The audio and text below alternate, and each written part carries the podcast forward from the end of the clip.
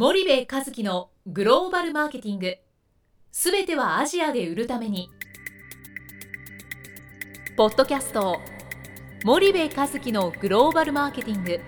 すべてはアジアで売るためには過去10年間で1000社以上の海外展開の支援を行った森部和樹がグローバルマーケティングを分かりやすく解説します。グローバルマーケティングとは世界のニーズに応えて利益を上げること。アジアで売るためにはものづくりプラスグローバルマーケティングを武器とした戦略を持たなければなりません。日本には素晴らしい企業が多く存在します。その企業とともにアジア市場を目指したい。再びジャパンアズナンバーワンと呼ばれる時代を作りたい。森部一樹はそんな思いを持ちながらこの番組を皆様にお届けいたします。こんにちはナビゲーターの東忠夫です。こんにちは森部和樹です。じゃあ森部さん前回はそのまあディストリビューターのまあに入り込まなきゃいけないみたいな、はい、なんだったらディストリビューターの中にまあ自分たちのデスクがあるような、うん、日本企業さんのある状態までする方が望ましいんではないかと、はいでよく森部さんその、まあ、ディストリビューターを見るときに、うん、マインドセットとスキルセットということを言われるんですけども、うんはい、結構今の面で、うん、まあ、スキル面も大きいのかなと思うんですが、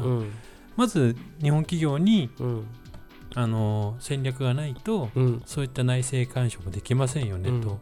いうことだとすると、はい、そこのスキルセットとマインドセットトがどっちが先かみたいな、卵が先かニワトリが先かみたいな話になると思うんですけど、その今の現状のディストリビューターに手を突っ込むのか、もしくは併用するのか、変えるのかみたいな3択しか最終的にはないと思うんですが、そういった選択をするときにどういった形で次に進めばいいのかって悩んでる、結構メーカーさんいらっしゃると思うんですけど、えーとね、まずマインドセットは絶対、まあどまあ、どっちもないといけないんですけどね、はい、まあ、まさに卵が先か鶏が先かっていう話なんですけど、まあ、マインドセットの話からしましょうかね。はい。まずマインドセットっていうのはこれ誰のマインドを言ってるかっていうと、うん、オーナー社長のマインドなんですよね。でここが、えっと、御社の商品に対して、えー、どれぐらいこう情熱を持ててるのか一緒にそれを実現しようと思っているのか、はい、っていうことはすごい重要ですと、うんうん、ただ日本企業の場合は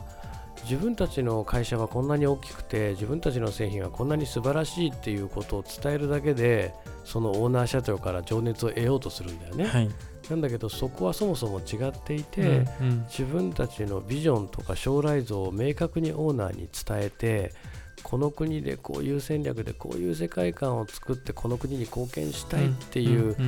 そのビジョンとストラテジーがあるからオーナーがそれに共感してマインドセットが高まるっていう話じゃないですか、はい、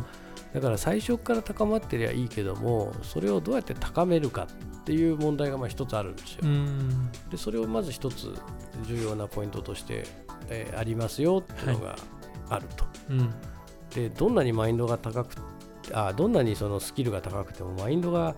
ダメだったらうまくいかないじゃないですか、うんうん、でマインドセットっていうのはすごい重要と、うん、で一方でスキルセットの方は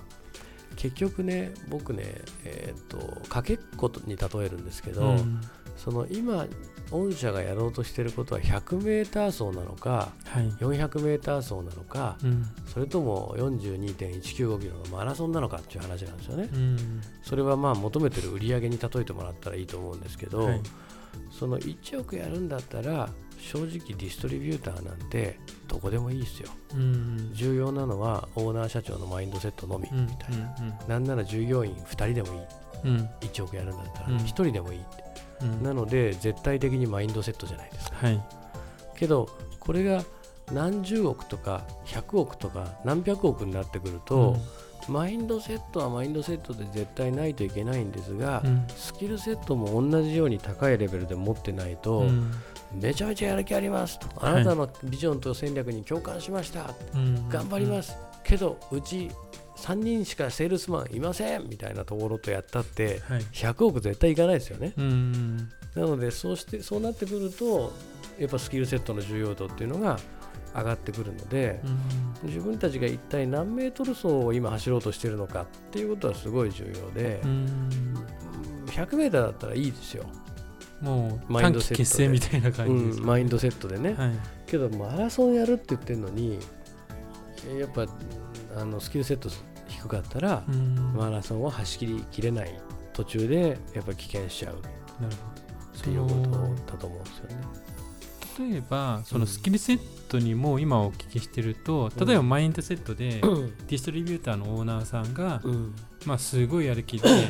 この日本のメーカーの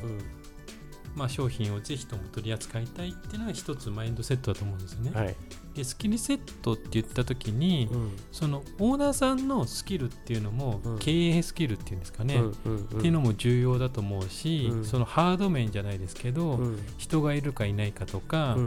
そのもう単純に氷とつてがあるのかどうなのかっていうのもスキルセットだと思うんですけど、その辺はどう見分けたらいいのかというか、結構そこは内部に入り込まないと知れない情報だけど、うん、取り扱ってもらってから知っても意味がないところでもあるじゃないですか。そうすると森部さんが言うその 100m を走るのか、うん、42.195キロを走るのかで、うん、42.195キロを走りたいですと。でもそれをどう叶えればいいのかっていうのは分からないですっていうのが、結構今の状態にあるのかなと、そうした時にそのスキルステットをどうやって見分ければいいのみたいな、マインドセットはなんとなく分かりますと。はいいやまあすごく単純で、はい、42.195キロを走りたいんだったらそのディストリビューターが42.195キロ走ったことあるかないかっていうのはやっぱすごい重要じゃないですか。走ったことないやつが走れますって言ってもちょっと信用できないですよね、はい、けどこいつ走ったことあるしタイムも速いよと、うん、すごい優勝してるよっていうのは分かれば、うん、えー、信頼できるわけじゃないですか、はい、そうするとそのディストリビューターが取り扱う商品の中で、42.195キロ級の商品があるかないかっていうところのもう1点なんですよね。はい、でそれができる会社ってやっぱりそのその国でえー、TT、MT 問わず、うん、42.195キロ走りきるってことはね、MT だけじゃ絶対走りきれないんで、はい、TT も走らないといけないわけですよ、うん、で。そうすると、そういう商品をいくつ持ってるかっていう話ですよね。うんうんうん。でそれがあの2個、3個あるとやっぱりそのメーカーっていうのはそれを4個、5個、6個って増やしていきたいわけですよね、はい、そうやって自分たちの事業の規模を大きくしていくことになるので、うんうん、やっぱそこを見ていくっていうのはすごく重要で、うん、自分たちとまあ、競合はしないんだけども、うん、類似していて、うん、えー、親和性のある商品なりを取り扱っているか、はい、で親和性のある商品を取り扱っていると親和性のあるチャンネルを持っているんで、うんうん、えそこに同じように入っていけるわけですよね。はい。でその親和性のある商品を親和性のあるチャンネルにどう入れてるのかっていうのは彼らは分かってるわけなので、うんうん、そこを同じようにそれをベースにやらしていくということをすれば、はいはい、高い確率で、えー、配下率が上がるっていうことに、まあ、なっていくんですけど、はいはい、そうやって見抜いていくしかないですよね。なるほど。そうすると、まあ、今取り扱っている商品が具体的にどういう商品なのかっていうのを、まあ、まず分からないと、そこは見極められないですよね。よくなんかディストリビューター行くと自分たちはよあの10万アカウントあるとかね、はい、MT になんか1万アカウント TT に8万アカウントとかって言うじゃないですか、うん。はい、実際アクティブなの何万アカウントなのとかって実際見ていくと2万しかなかったとかね、うんうん、3万しかなかったっていうケースがあって、はい、けどそれはマーケットを自分たちで見ちゃえばねディストリビューターが自分たちは何万アカウントあるっていう資料を出してくるわけじゃないですか、うんうん、そんなものではなくて実際のそのマーケット市場小売、はい、そこを見てしまえば大体どれぐらい入ってるかっていうのは分かるわけじゃないですか。そういう判断をしていくと、はい、そのなんだろう彼らが言ってることが実態からそんなにずれてないとかっていうことがやっぱり見えてくるのかなっていうのは一つありますよね。わ、かりました。じゃあ最後に、まあ、ちょっと振り返っていただいて、はい、まあ、こういったところを見た方がいいよっていうのと、うん、その客観的分析の重要性っていうのをもう一度おさらいしていただいて終わりたいと思うんですけども、はい、えー、日本企業はあ製造業がですね B2C でも B2B でも自分たちのそのディストリビューターの客観的分析を今までしてきてないのでそれをした方がいいと、うん、ディストリビューターというのは自分たちがその国で売り上げやシェアを上げていくためのすごく大きなあ要因になる要素になるまあ、物事というか人たちの一つですと、うん、そうするとそれが競合と比較してどれぐらい勝っているのかもしくは劣っているのか何が課題になっていて何を補わないといけないのかということを客観的に分析する必要があります。というのは1点。でそれを分析していって課題を潰していくということが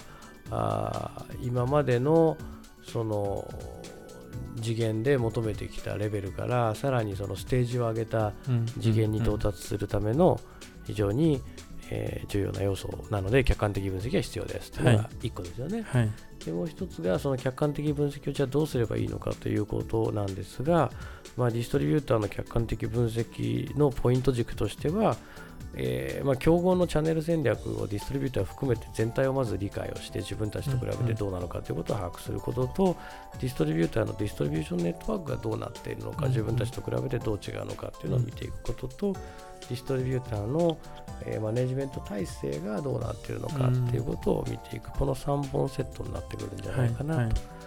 で、最後に話したそのスキルとマインドセットっていうところの相関関係は、うん、まあ、さっき話した通りの話なので、うん、マインドセットはマストですと、うん、ただ 100m 走るのと42.195キロ走るのでは求めるスキルセットが全く異なるので、えー、そこを見ていきましょうという、はい、そういうお話でした。わかりました。じゃあ森部さん、はい、ありがとうございました。はい、ありがとうございました。本日のポッドキャストはいかがでしたか？番組では森部和樹への質問をお待ちしております。ご質問は podcast アットマーク spydergrp.com ポッドキャストアットマークスパイダー grp .com までお申し込みください。たくさんのご質問をお待ちしております。それではまた次回お目にかかりましょう。